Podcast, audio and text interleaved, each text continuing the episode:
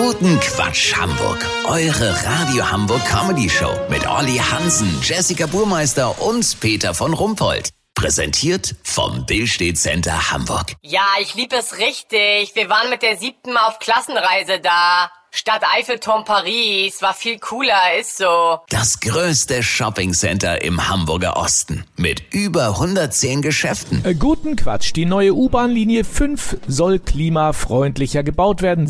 70% CO2-Einsparungen sind bei Material und in der neuen Art und Weise des Bauens durchaus drin, sagt der Hamburger Verkehrssenator. Olli Hansen, wie geht denn das? Also Agnes Tjarks hat das auf der Pressekonferenz gerade sehr eindrucksvoll erläutert. Für den unterirdischen Tunnelbau bedient man sich einer Armee von Wanderarbeitern. Es handelt sich um 150 kanadische Biber. Diese besonders großen Nager sind Meister in der Konstruktion unterirdischer Bauten. So spart man den Einsatz von Baggern.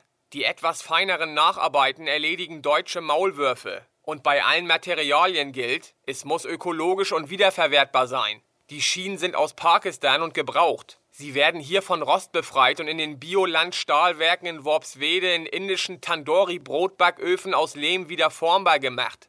Der gesamte Triebwagen wird aus philippinischem Schwemmholz gefertigt, das sehr hart und widerstandsfähig ist. Die Bahnsteige werden nicht aus Beton sein, sondern aus Bambus, ein nachwachsender Rohstoff, der auch bei den Fahrkartenautomaten Verwendung finden wird. Das einzige, wo man keine nachhaltige CO2-sparende Lösung gefunden hat, sind die Bauarbeiter.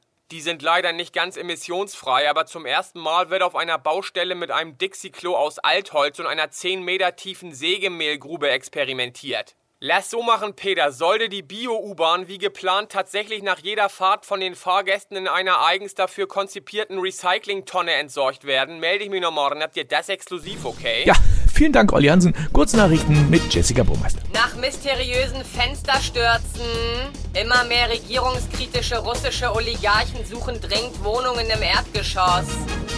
Fischmarkt. Verkauf lebender Tiere wie Hühner und Hasen wird untersagt. Ausgenommen sind Gnus, wenn die Herde aus mindestens 20 Tieren besteht. Hafengeburtstag. Die Schlepper vom Schlepperballett tanzen dieses Jahr zu einem Medley von Scooter. Das Wetter. Das Wetter wurde Ihnen präsentiert von Fischmarkt Hamburg. Stinkt auch ohne Hasenstall. Das war's von uns. Wir hören uns Montag wieder. Bleiben Sie doof. Wir sind es schon.